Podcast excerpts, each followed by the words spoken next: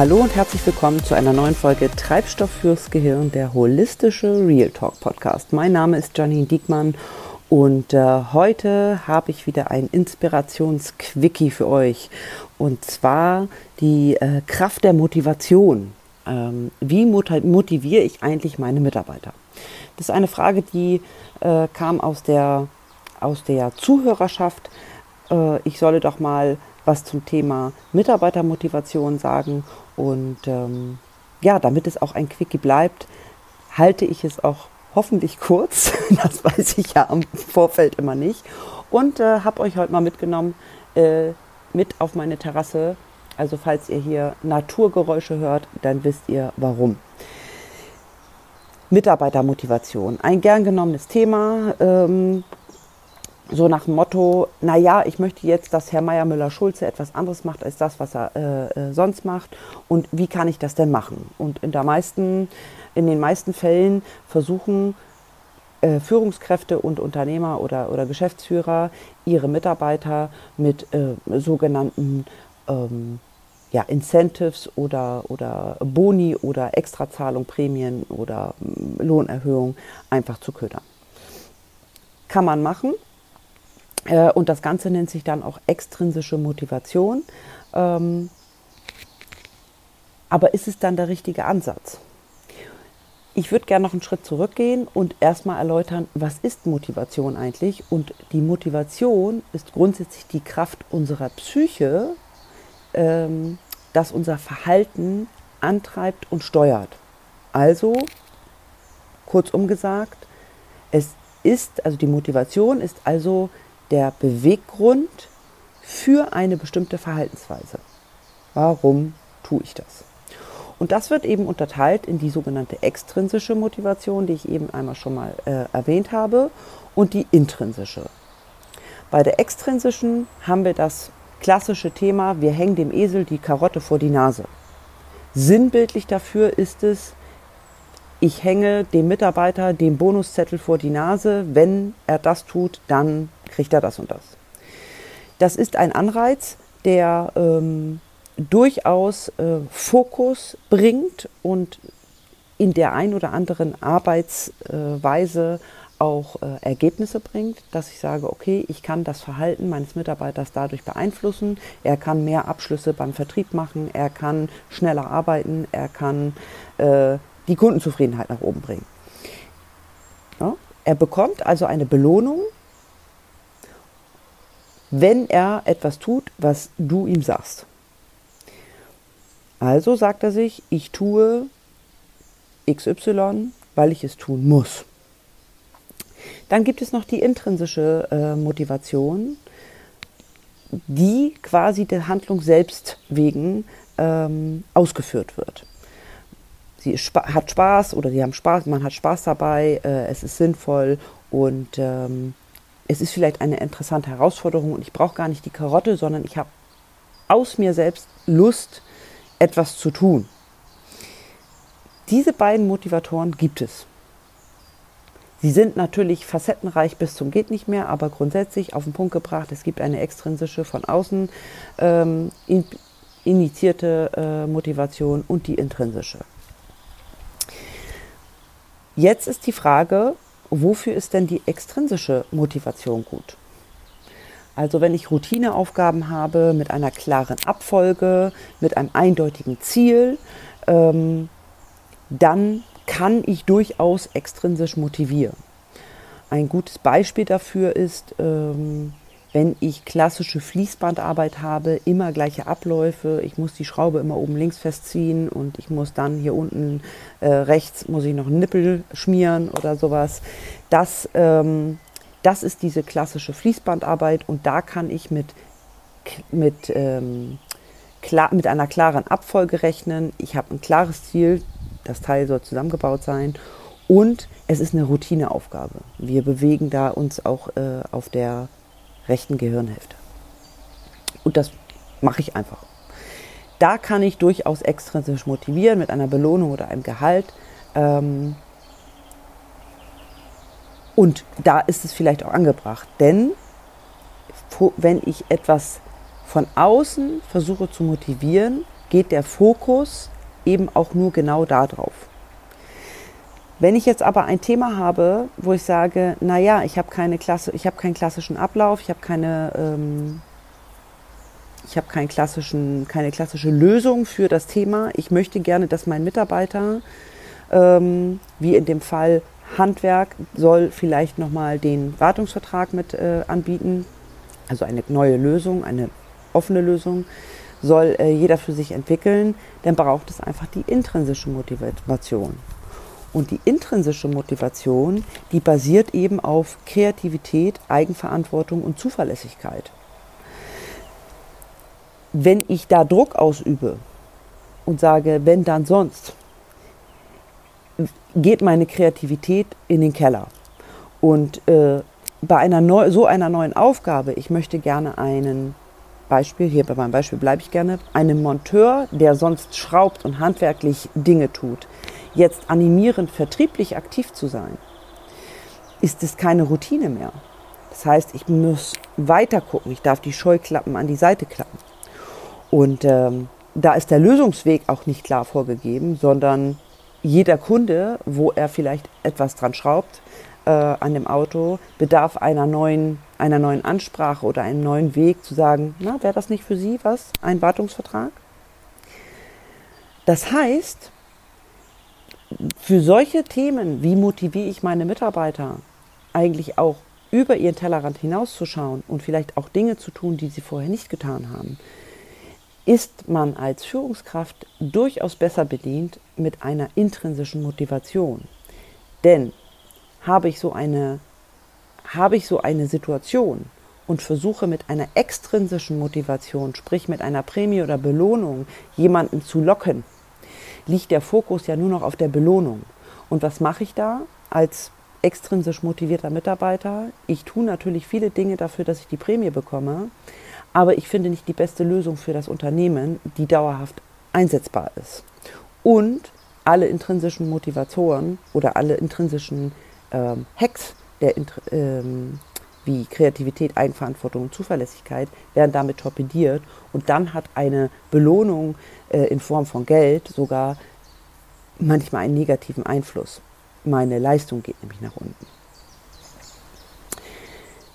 Jetzt stellt sich äh, der ein oder andere die Frage, naja, wie kann ich denn als Führungskraft äh, meine Mitarbeiter intrinsisch motivieren?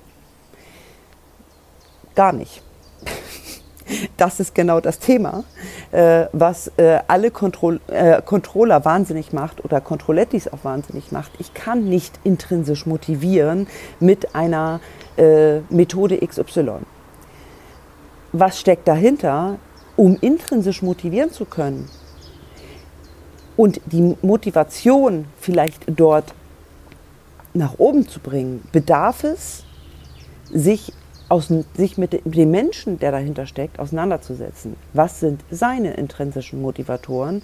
Wie kann ich diese nutzen, um mein Ziel, mehr Verkäufe von Wartungsverträgen zum Beispiel, äh, in meinem Unternehmen zu etablieren?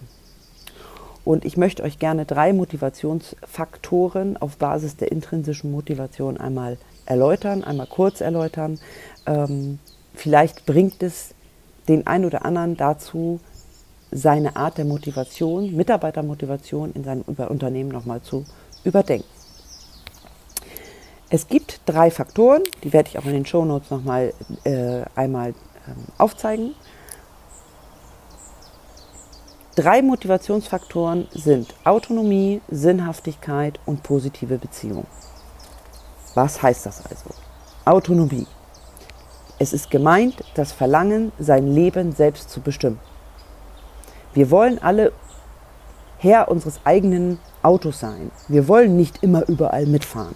Ob ich Angestellter, Führungskraft, Mutti, äh, Oma, Opa, was auch immer bin, das kann ich auf alle Bereiche meines Lebens packen. Ich will einen gewissen Anteil an Autonomie. Der eine mehr, der andere weniger, aber ich habe das Verlangen, mein Leben selbst zu bestimmen.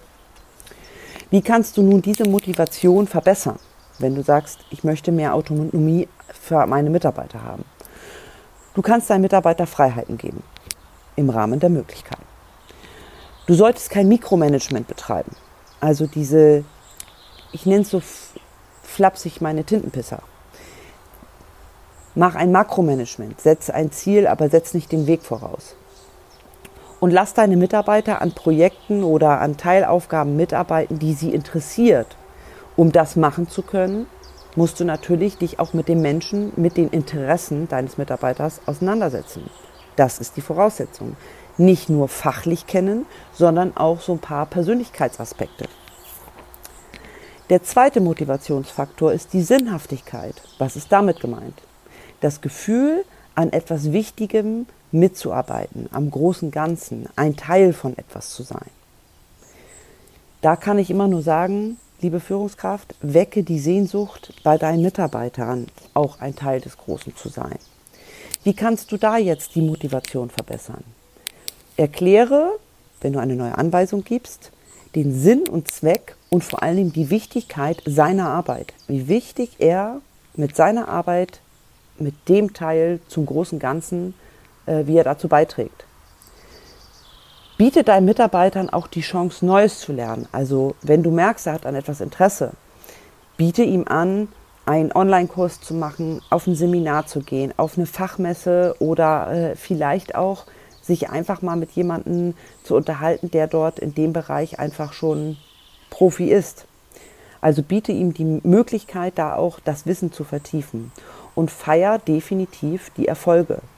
Und damit ist nicht immer die Eskalation aller Wolf of Wall Street, äh, Wolf of Wall Street gemeint, sondern ähm, wenn ihr einen Teilerfolg habt, wenn ihr einen Meilenstein erreicht habt, wenn dort Abschlüsse gemacht wurden oder auch eine, eine vorgegebene Vertriebsquote erreicht wurde, lass die Torte springen in einem Meeting, geh mit deinen Mitarbeitern essen, äh, lad mal die Frauen und Männer ein oder die Partner ein zu einem Familienfest oder zu einem Gala-Dini, whatever. Also feier die Erfolge, damit du den zweiten Motivationsfaktor Sinn und Sinnhaftigkeit einfach auch in eine Routine bekommst. Das dritte ist die positive Beziehung. Was ist damit gemeint? Sorg dafür, dass das Gefühl von geschätzt und gemocht werden auch bei dir Einzug hält. Auch ich kenne noch die Aussage, ähm, meckern ist Lob genug, äh, nicht meckern ist Lob genug.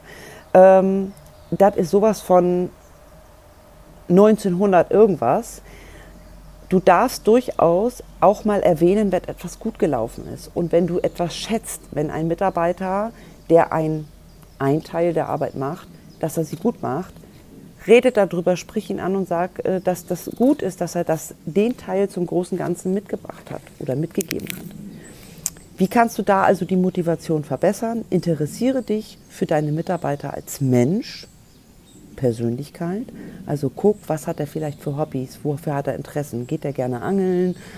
Äh, fährt er gerne in Urlaub oder sitzt er gerne im Garten oder prödelt er einfach in der Wicken gerne rum?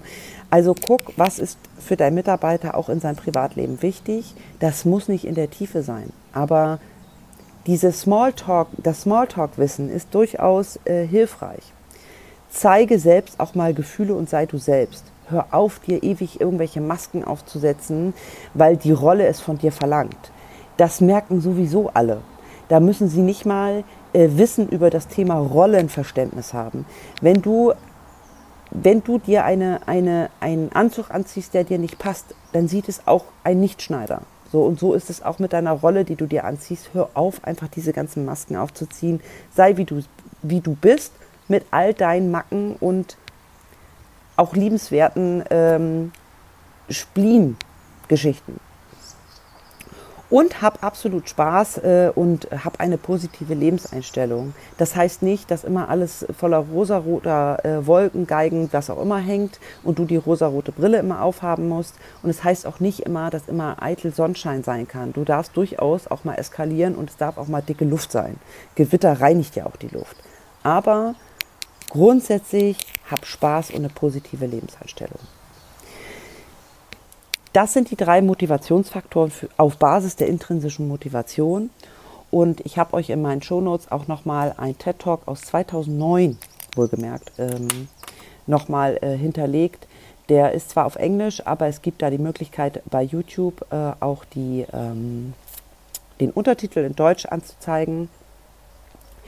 Es ist ein, ein äh, Video über ein sogenanntes Kerzenexperiment und das bringt es auf den Punkt, was ich meine mit der extrinsischen und intrinsischen Motivation.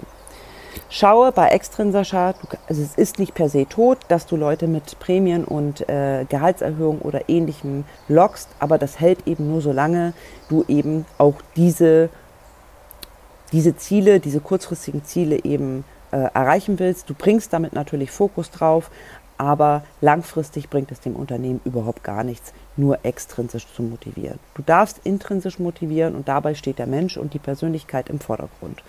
Und wenn du dich in der Vergangenheit primär auf die fachlichen Skills deiner Mitarbeiter einfach fokussiert hast und sagst, uh, jetzt darf ich die Persönlichkeit anschauen, ich weiß aber gar nicht, wie das geht, dann kannst du mich ansprechen. Ich kann dort für Führungskräfte, für dich, für dich selbst auch äh, dir das Thema Persönlichkeiten und Persön persönlichkeitsorientierte Führung näher bringen. Und dann hast du ganz viele Lösungsansätze auch für dich intrinsisch deine Mitarbeiter zu motivieren. Und wenn du dazu Fragen noch hast, melde dich gerne bei mir. Und in diesem Sinne wünsche ich dir erstmal ein schönes Wochenende. Und mit diesem kurzen Inspirationsquickie gehe ich jetzt auch in die Sommerpause und werde jetzt drei Wochen nicht senden und dann wird es, äh, dann gehe ich einfach in Urlaub. Und da, da es mein Podcast ist, habe ich mir überlegt, der macht jetzt auch Urlaub. Also, wenn dir das gefallen hat, das äh, Video, nein, das Video gibt es diesmal nicht. Diesmal gibt es nur was auf die Ohren. Wenn dir der Podcast gefallen hat, dann hinterlasse gerne äh, einen Daumen hoch. Wenn du gerne mehr wissen, wissen möchtest zum Thema Leadership, äh, Work-Life-Balance und das Ganze frei Schnauze, abonniere auch gerne meinen Kanal. Und wenn du eine Frage hast, lass sie mir einfach in den äh, Kommentaren oder schreib mir einfach eine Mail. In diesem Sinne, alles Gute und bis zum nächsten Mal. Eure Janine. Tschüss.